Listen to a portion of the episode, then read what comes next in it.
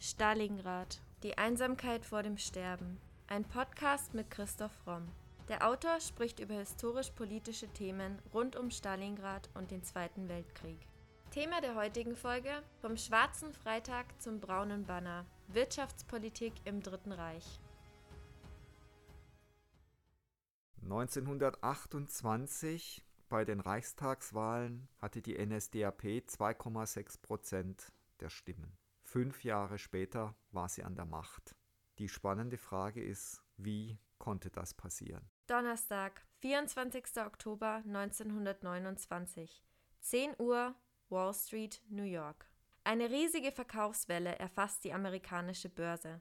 Zahllose Anleger wollen ihre Aktien loswerden und allein in der ersten halben Stunde wechseln 1,6 Millionen Aktien die Besitzer. Panik macht sich breit, die Kettenreaktion nimmt ihren Lauf und die Spekulationsblase der 20er Jahre platzt. Das Marktgleichgewicht ist nicht mehr haltbar.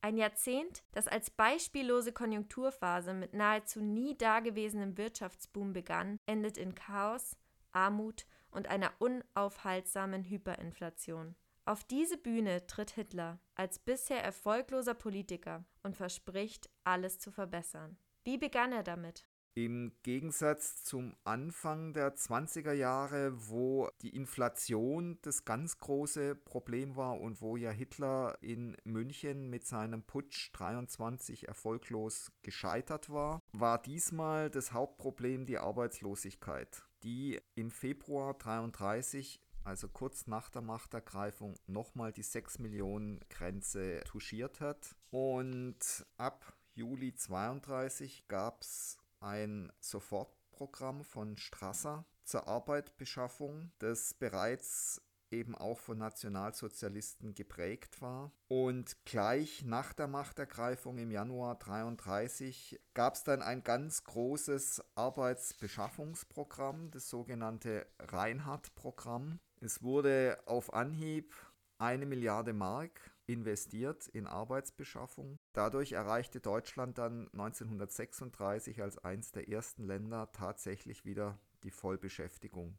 Wie gesagt, es waren zum einen Arbeitsbeschaffungsprogramme und zum anderen Steuererleichterungen, Steuerentlastungen. Und kein Mensch hat sich, wie heute eben oft auch, gefragt, wie man all die Schulden, die man jetzt da macht, jemals wieder zurückzahlen soll. Was auch zur Wahrheit gehört, ist, dass die Vollbeschäftigung 36 dann tatsächlich erst nach der Wiedereinführung der Wehrpflicht 1935 erreicht wurde und die wurde ganz gezielt zur Entlastung des Arbeitsmarktes eingeführt. Aber die hat natürlich über die Gehälter auch zusätzlich noch Geld gekostet.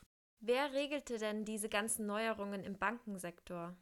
Die herausragende Persönlichkeit, die die ganze Wirtschaftspolitik zunächst massiv beeinflusst und organisiert hat, war Jalmar Schacht. Er wurde am 22. Januar 1877 geboren und ist am 3. Juni 1970 gestorben. Er war ein ganz offensichtlich hochintelligenter und begabter Mensch, der von März 33 bis Januar 39 Reichsbankpräsident war, also das entspricht der heutigen Bundesbank, und von 34 bis 37 zusätzlich noch Reichswirtschaftsminister. Also er hatte zwei herausragende Positionen im Dritten Reich inne. Schacht hat neben Volkswirtschaft und Staatswissenschaft auch Philosophie studiert, wo er aber in der Prüfung nach eigenen Angaben komplett versagt hat. Er war in jungen Jahren ein Freigeist, er war literarisch und künstlerisch gebildet, zunächst auch von liberaler Weltanschauung. Er war Freimaurer, was ihn vom Nationalsozialismus abgegrenzt hat. Er war bereits 1923 Reichswährungskommissar und war dann maßgeblich an der Einführung der Rentenmark beteiligt, mit der es gelang, die Hyperinflation zu beenden.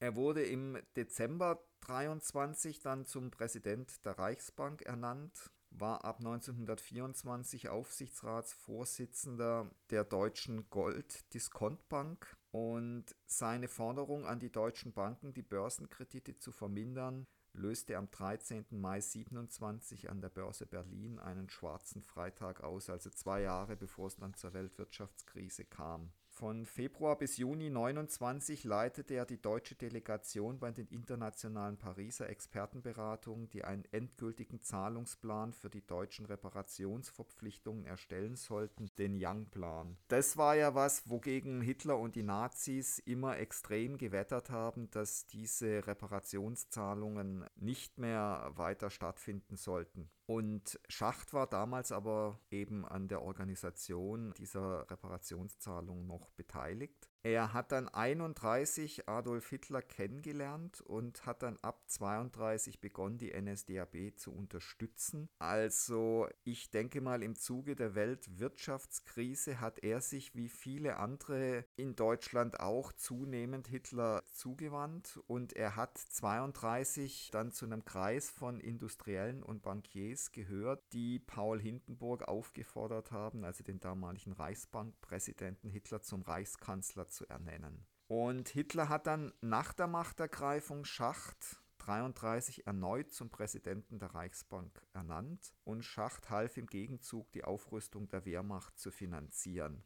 1937 wurde ihm und den übrigen Reichsministern von Hitler zum vierten Jahrestag der Machtergreifung das goldene Parteiabzeichen der NSDAP verliehen, womit Schacht Mitglied der NSDAP wurde. Danach war das Wirtschaftsprogramm militärischer orientiert. Ja, ab 1936 hat Schacht einen gefährlichen Konkurrenten bekommen, Hermann Göring. Und es gab dann eben ab da den endgültigen Übergang zur Kommandowirtschaft. Und es gab einen Vierjahresplan, der sollte gelten von 36 bis 40. Und bis dahin sollte die deutsche Wirtschaft und die deutsche Wehrmacht, die sollten bis dahin kriegsfähig sein. Was Göring gemacht hat, war dann eben wieder viel mehr Planwirtschaft und das hat eben Schachts Vorstellungen von Wirtschaftspolitik widersprochen und da sind die beiden dann auch wiederholt aneinander geraten. Göring war ja auch immer auf seinen persönlichen Vorteil bedacht, hat dann auch die Hermann Göring Werke gegründet und hat eben versucht, sich da auch immer zu bereichern und auch das hat Schacht natürlich überhaupt nicht gefallen und es kam dann tatsächlich auch 1939 zum Ausscheiden von Schacht aus der aktiven Wirtschaftspolitik des Dritten Reiches. Es gab ja dann auch den Plan, sich mehr auf in Deutschland hergestellte Produkte zu fokussieren. Ja, Autarkie war ein Schlagwort für die ökonomische Kompetenz der NSDAP. Also man wollte durch die Fertigung von Ersatzstoffen, also vor allem Öl, Benzin, Gummi, Kautschukprodukte, Kunstfaserproduktion, wollte man eben weitgehend oder möglichst autark werden. Und das war also auch was, wo Schacht auf der einen Seite und Göring und Hitler auf der anderen Seite sich widersprochen haben. Schacht hat früh erkannt, dass das viel zu teuer wird, diese Ersatzstoffe, dass sich das nicht lohnen wird und dass das die deutsche Wirtschaft schwächen und schädigen wird. Haben diese Bestrebungen funktioniert? Wurde die Wirtschaft angekurbelt? Die Zahlen sahen zunächst hervorragend aus. Also es gab ein Wirtschaftswachstum von 33 bis 36 von 9 Prozent und von 37 bis 38 war es ebenfalls steigend. Die Industrieproduktion ist um, also war 1936 um 137 Prozent höher als im Vergleich zu 1913 und die Zahl der Arbeitslosen sank 1936 von 6 Millionen auf 1,6 Millionen. Gleichzeitig stiegen die Löhne von 33 bis 39 um 20 bis 25 Prozent und die Inflationsrate war nur noch bei 1 Prozent. Das heißt, es herrschte Preisstabilität. All das sah zunächst mal ganz toll aus, solange man eben nicht gefragt hat, wie wird dieser Aufschwung eigentlich finanziert. Und er wurde mit der Druckerpresse finanziert, das gängige Mittel, das immer wieder angewandt wird, um auf Schwünge dieser Art zu erzeugen und es wird halt viel zu wenig danach gefragt, wer die Zeche irgendwann bezahlen muss. Die Autarkiepolitik scheiterte letztendlich daran, dass die gesetzten Ziele nicht erfüllbar waren. Die Verfahren waren äußerst kostspielig und wenig rentabel und gerade die Auslandsabhängigkeit bei hochwertigen Stahlveredlern wie Mangan, Chrom und Wolfram, die ist geblieben. Die Ernährung der Bevölkerung, die eben auch autark sein sollte, das wurde also auch nicht wirklich erreicht, also vor allem nicht in der Fleischversorgung in der Fettversorgung. Also Grundnahrungsmittel wie Getreide, Kartoffeln, Gemüse waren ausreichend vorhanden. Und auch da wurden dann eben hochwertige Produkte durch Produkte minderer Qualität ersetzt. Aber also auch in der Nahrungsmittelproduktion wurde die Autarkie nie wirklich erreicht. Und was auch noch ganz interessant ist, ist, dass das Deutsche Reich in den Jahren 38, 39 10 Prozent seiner Einnahmen aus sogenanntem arisiertem Vermögen bekommen hat. Das heißt, es war alles Vermögen, das man den Juden gestohlen hat. Worauf war diese ganze Wirtschaftspolitik denn ausgerichtet? Also in den Jahren 33 bis 39 wurden vom Staat 105 Milliarden Reichsmark ausgegeben, davon 60 Milliarden zu Militärzwecken. Und das alles wurde über Kredit finanziert. Und Schacht wollte eben, dass diese Kredite ab 38 enden und in Staatsschuldtitel umgewandelt werden. Das wurde aber nicht gemacht und das war ein Grund für den Rücktritt von Schacht, weil ab da war natürlich ganz klar, dass Hitler und Göring keineswegs vorhatten, diese Schulden jemals zu tilgen und zurückzuzahlen, sondern es war ganz klar, dass die über einen Eroberungskrieg wieder reingeholt werden sollten. Also diese Politik war ganz klar auf Krieg ausgerichtet und der ganze Rüstungsbetrieb, auch die Reichsautobahn, die ja da berühmt wurden, all das war natürlich völlig klar, dass man diese, diese immensen Schulden nur über einen Eroberungskrieg wieder reinholen kann. Was auch noch ganz interessant war, ist, dass gleichzeitig die deutsche Bevölkerung zum Sparen angehalten wurde und die Leute haben auch ganz brav auf ihre Sparbüchlein eingezahlt und gleichzeitig wurden eben dann diese Sparguthaben geräuschlos abgeschöpft, weil die Banken und Sparkassen verpflichtet waren, einen großen Teil dieser Einlagen in Staatsanleihen anzulegen. Also im Grunde wurde da der deutschen Bevölkerung das sauer ersparte Geld gestohlen.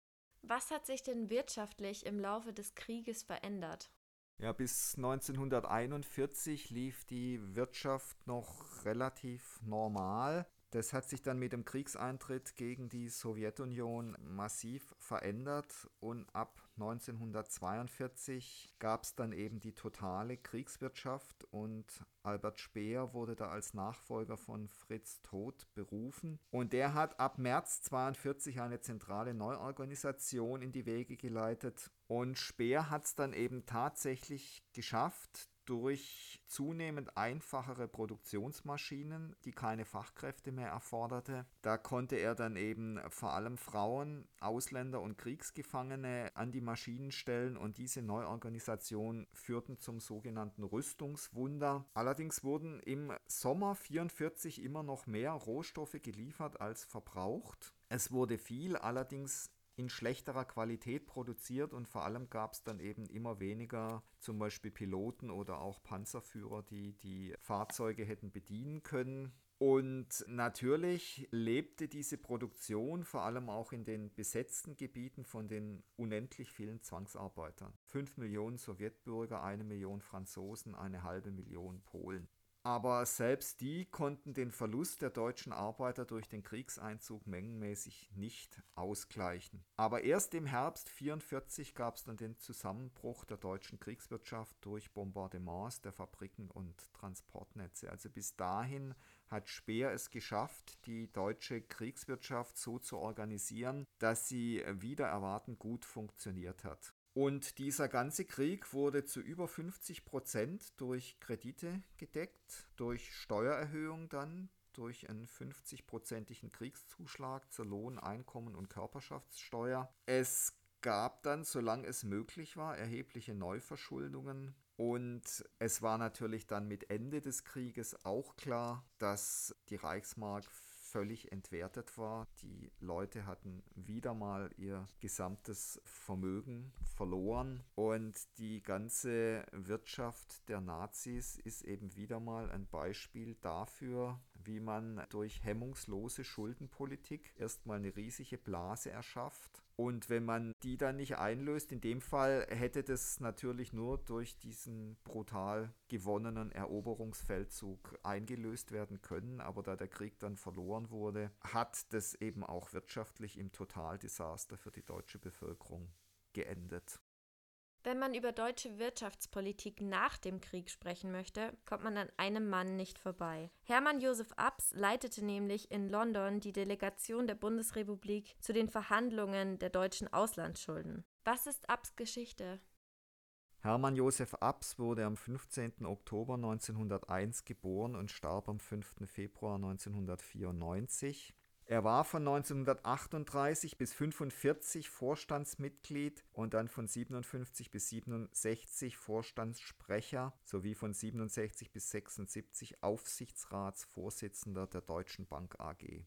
Er war also bereits im Dritten Reich also ein sehr einflussreiches Mitglied der deutschen Wirtschaft und er war nach dem Krieg dann wirklich ihr herausragender Vertreter. Er hat angefangen, zunächst mal unter anderem als Devisenhändler und er wurde 35 nach Inkrafttreten der Nürnberger Gesetze Juniorpartner bei der Privatbank Delbrück und wechselte dann 37 zur Deutschen Bank. Er war im Dritten Reich an der Arisierung, das heißt an der Enteignung jüdischer äh, Vermögen beteiligt. Er hat allerdings, zumindest was die großen Vermögen anging, diese Vermögen verwaltet und nach dem Krieg ihren Eigentümern auch wieder zurückgegeben, was natürlich seinen Einfluss und seine Beziehungen in der internationalen Wirtschaft enorm förderlich war.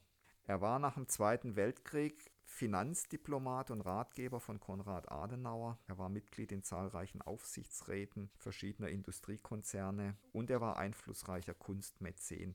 Er war ähnlich wie Schacht ein hochintelligenter Mann, aber während Schacht eben in Nürnberg zwar nicht verurteilt worden ist, aber eben nach dem Krieg keine größere Rolle mehr in der deutschen Wirtschaft gespielt hat, wurde Abs eben zu einem herausragenden Vertreter. Er sprach fließend fünf Sprachen und war eben dadurch auch international sehr gewandt und viel unterwegs. Er war allerdings zum Beispiel auch 37 Mitglied im Aufsichtsrat der IG Farben und es ist bis heute ungeklärt, wie viel er über die IG Farben und das Vernichtungslager Auschwitz wusste. Die IG Farben hat ja dort dann für 900 Millionen Reichsmark die Buna-Werke errichtet 25.000 Häftlinge starben auf der Baustelle. Es war nie oder konnte nie genau geklärt werden, wie viel Abs davon wusste. Und ein weiter dunkler Fleck in seiner Biografie ist, dass auch nie wirklich geklärt werden konnte, was er von dem jüdischen Zahngold wusste, das dann in den Goldbeständen der Deutschen Bank auch war und was die Reichsbank auch laufend erworben hat. Es hat sich da zweifelsfrei um umgeschmolzenes Gold ermordeter Juden gehandelt. Es gibt zwar eine Reihe von Indizien über Abs Wissen um die Herkunft des Goldes, zweifelsfrei klären konnte man aber diese Frage auch nie. Und Abs hat sich dann auch ganz geschickt der amerikanischen Militärverwaltung als Zeuge der Anklage am Internationalen Militärgerichtshof in Nürnberg angeboten. Also er hat da sehr schnell die Seiten gewechselt und hat sich da auf die Seite der Sieger gestellt. Und das führte dann dazu und sicher auch seine sehr guten jüdischen Kontakte führten dann dazu, dass er eben 1952 in London für die Delegation der Bundesrepublik ein für die Deutschen sensationell gutes Schuldenabkommen aushandeln konnte. Also im Gegensatz zum Versailler Vertrag hat man eben diesmal die Deutschen nicht in die Pflicht genommen und ihnen unendlich viele Schulden aufgebürdet, sondern es hat sich auf die Rückzahlung von 14 Milliarden D-Mark D-Mark beschränkt, was für die Bundesrepublik also relativ leicht machbar war. Ein Nebeneffekt von diesem Schuldenabkommen war, dass die deutschen Industriebetriebe dann immer behauptet haben, mit dieser Schuldenrückzahlung seien auch alle Entschädigungen an die Zwangsarbeiter abgegolten. Und damit hat man sich also lange rausgeredet und es wurde also erst dann in den 90er Jahren oder nach 2000 damit begonnen, die Zwangsarbeiter zu entschädigen, von denen bis dahin natürlich die allermeisten gestorben waren. Hältst du es denn für möglich, dass sich so etwas wie der Schwarze Freitag und mit ihm auch die daraus resultierenden Folgen wiederholt? Geschichte wiederholt sich nie exakt, aber es gibt doch bestimmte Abläufe, die immer wieder ähnlich sind und vergleichbar sind. Was uns heute wieder extrem Sorgen machen muss, ist die extreme Schuldenpolitik aller Staaten auf der ganzen Welt. Es werden einfach extrem viele Schulden angehäuft und das hat sich jetzt durch die Corona-Krise nochmal extrem verschlimmert und es werden jetzt weiter extrem viele Schulden gemacht werden, um eben wieder Aufbauprogramme zu starten und um eben die Klimakatastrophe abzumildern. Es ist eben auch heute vollkommen unklar, wer diese Schulden jemals zurückzahlen soll. Sie werden über die Druckerpresse finanziert. Es werden auch von der Europäischen Zentralbank Milliarden, Billionen an Staatsanleihen aufgekauft, die im Grunde wertlos sind. Und irgendwann wird in irgendeiner Form, genauso wie damals, jemand die Zeche zahlen müssen. Und das kann tatsächlich dann nur über einen Währungsschnitt, also über eine neue Währung funktionieren. Oder noch viel schlimmer, natürlich könnten Staaten auf dieser Welt, die sich in einer völlig desolaten Finanzlage befinden, tatsächlich auch wieder zum letzten Mittel, zum Krieg greifen. Man kann nur hoffen, dass das nicht passiert. Aber es ist immer gefährlich und führt immer ins Verderben, wenn enorm viele Schulden gemacht werden, ohne dass irgendjemand einen Plan hat, wie man die zurückzahlen soll. Die Währungen funktionieren, seitdem man sie vom Goldstandard abgekoppelt hat, nur auf Vertrauen. Man verständigt sich auf ein Stück Papier und einigt sich darauf, dass das einen bestimmten Wert hat. Wenn aber verschiedene Partner sagen, für mich hat es diesen Wert nicht mehr und du kriegst Ware A dafür nicht mehr, dann bricht die Währung zusammen.